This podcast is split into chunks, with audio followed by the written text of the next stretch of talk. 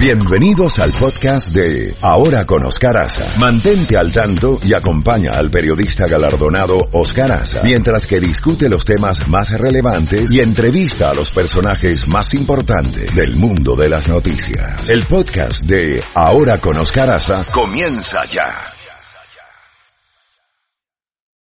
Hemos hablado de manera particular o aislada de estos temas, pero viendo unos reportajes de la televisión en inglés, no, recuerdo si fue Fox o el canal 7 local, unos reportajes de hoy, aprovecho el, el día en que comienzan las clases en el condado Miami-Dade, para hablar de un problema planteado en el sistema escolar de Broward. Y es el miedo con el que tienen que ir a trabajar las maestras, en su gran mayoría la, las maestras, las mujeres, que es, si no la más, una de las eh, profesiones o actividades más nobles que pueden existir. La de impartir docencia, la de impartir clases, la de educar a nuestros niños. Y la verdad que quedé impresionado con la realidad que se está viviendo en este caso, me limito al caso de Broward porque fue el distrito en el que se hizo el reportaje o la serie de reportajes de la forma en que desapareció el respeto a los maestros, el respeto a su maestra, el odio, el resentimiento, la rabia, o como usted quiera llamarlo, con que se trata a las maestras. Vimos casos de muchachos, ya ni hablar de los que han ido armados a la escuela, se han producido crímenes, asesinatos en las escuelas aquí.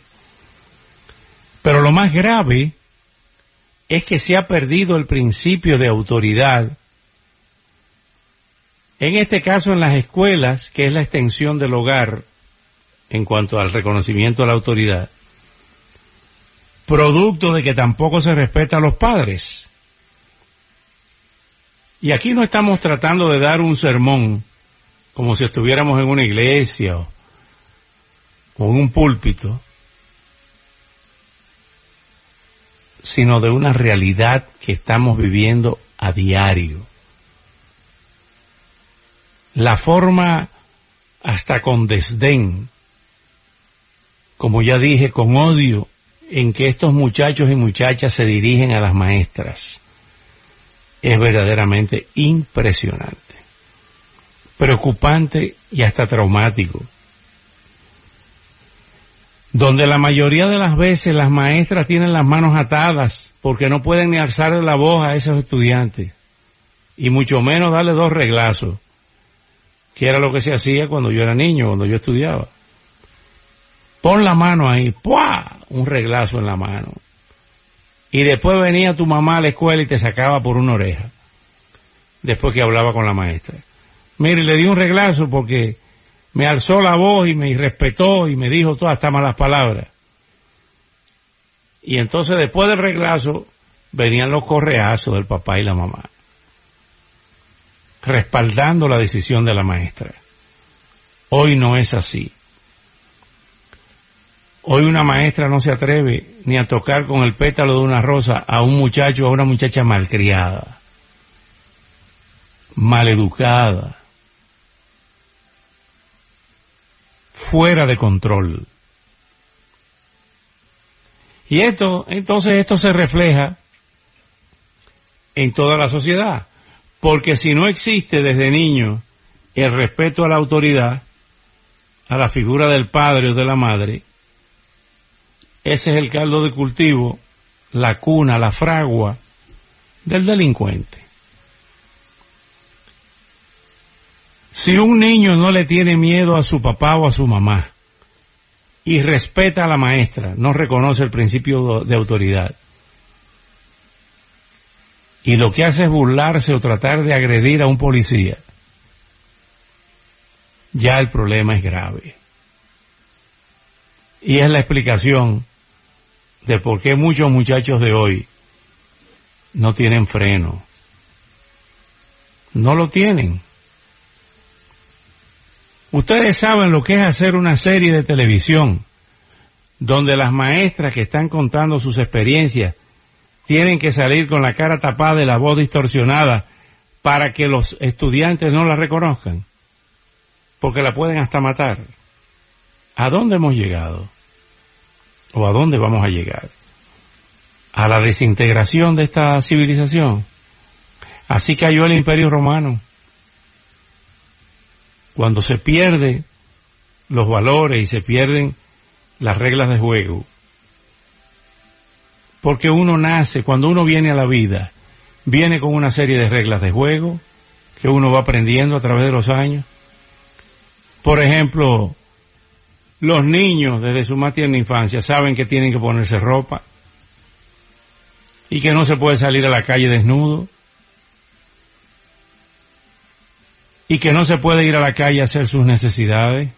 Usted no orina en una esquina delante de todo el mundo. Usted no se agacha en un jardín a defecar. Entonces hay reglas de juego con las que uno nace. Reglas sociales. Usted en un restaurante no eruta, o por lo menos le dice al niño, no, espérate, tápate la boca, pide excusa. Usted no escupe en la comida, ni en la mesa donde está comiendo. Entonces hay una serie de reglas con las que usted nace. Si no hay reglas de juego, si no se siguen las la cultura que quiere decir todo lo que se crea para la convivencia entre los seres humanos, si no hay respeto por el otro, entonces vivimos en una horda de salvajes, de caníbales, donde volvemos a la prehistoria, a la supervivencia del más fuerte. Y digo esto aprovechando el día que se inician las clases y que vamos a tener Dios mediante al superintendente escolar, Alberto Carballo. Eh, por eso hago este comentario, que son ideas sueltas en voz alta, para compartirlas con ustedes y pensar un poquito que cuando desde la infancia empezamos a violar y a irrespetar las reglas de juego, por eso que usted ve el fanatismo. Este fin de semana vi una serie interesantísima sobre el surgimiento del fascismo en Europa.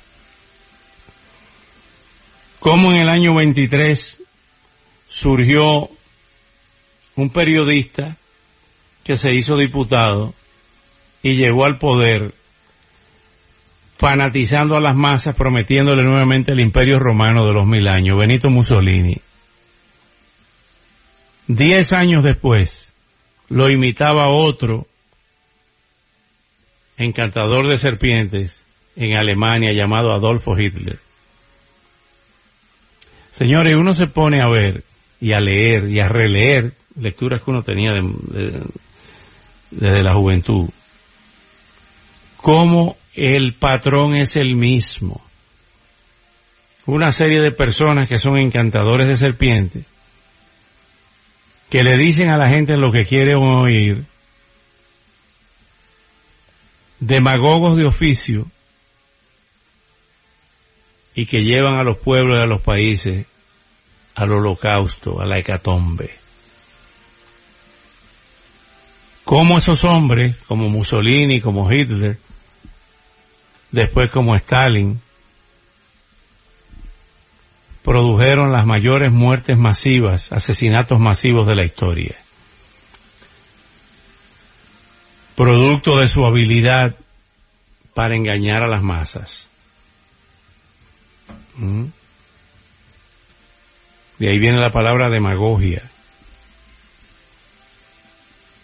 El que controla las masas, el que engaña a las masas el que maneja las masas, demagogo. Entonces, por eso, en la educación formal, lo que usted lee y lo que usted ve y oye y escucha, sumado a los valores en su casa, en su hogar, usted va conformándose en una persona con criterio propio. Lo que llaman aquí los norteamericanos el judgment, la capacidad de juicio. De usted analizar lo que le están diciendo. Cuando usted va a una agencia de carro, usted compra el primer carro que le están metiendo por la cabeza, sin probarlo. Usted inmediatamente da su tarjeta de crédito, su chequera, para un carro que usted no ha probado. Usted compra algo sin que le digan cuánto que usted tiene que pagar al mes y cuánto tiene que dar de inicial, de down payment. ¿Verdad que no? Así mismo aplíquelo en la política. No compre la primera papeleta que le quieran vender. Las masas y me perdonan el término, pero es así, se idiotizan.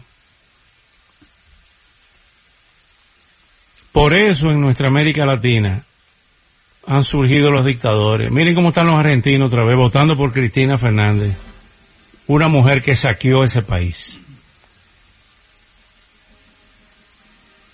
Una de las parejas presidenciales más corruptas en la historia de Latinoamérica, los Kirchner.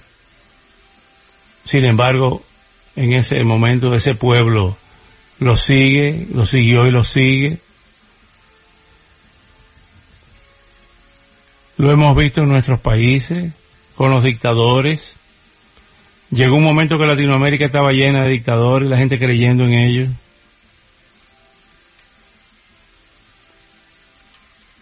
Y en el caso de Cuba ni hablar, lo que yo siempre les comento a ustedes, Ustedes imaginan la gente preparada que hay en Cuba y que ha habido históricamente.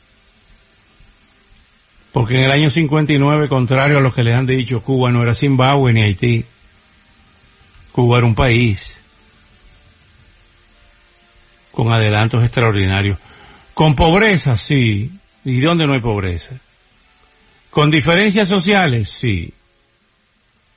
Con problemas políticos, de crimen político y de represión, sí. Pero después lo que pasó fue peor. Y ustedes me van a decir a mí que esa isla, la mayor de las Antillas, que ha dado tantos intelectuales y tantos artistas y tantos músicos y tantos poetas y tantos escritores, nada más una familia lo puede gobernar, la familia Castro. Y todo aquel el que, piense, no que aspire, no, que piense en la posibilidad de llegar al poder, o es asesinado, o es deportado, o es encarcelado durante 60 años. Ustedes me van a decir que eso es una revolución justa, donde todo el que aspire fuera de la familia Castro paga con su vida, con la cárcel o con el exilio. Ustedes me van a decir que eso es un país civilizado, que es una revolución civilizada que todavía siguen reprimiendo a la gente en las calles.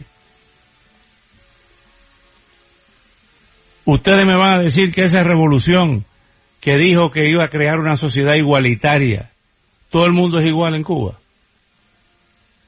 O sea, la familia Castro come y duerme en casas y tiene una dieta igual que el más pobre de los cubanos. ¿Eh? ustedes me van a decir que terminaron las desigualdades sociales y que en Cuba a los negros y a los mulatos no se reprime. Y esas damas de blanco, ¿qué es eh, Berta Soler? Caucásica. Representa a la mujer cubana, a la mujer negra cubana, y es arrastrada por las calles. Si cada uno de nosotros nos sentáramos cinco minutos a pensar todas las barbaridades que nos han dicho durante años y nos damos cuenta que todo ha sido una gran mentira, una gran farsa. Yo creo que seríamos un poquito más felices. 8 y 29 minutos. Levántate en la mañana con más música. Más música. Más noticias. Y la credibilidad de Oscar Aza. Oscar Aza. En la Z mañana. Por Z 92. Si tienes mucho calor, si el aire funciona mal, este Amigos, este verano produjo uno de los meses de más calor en 140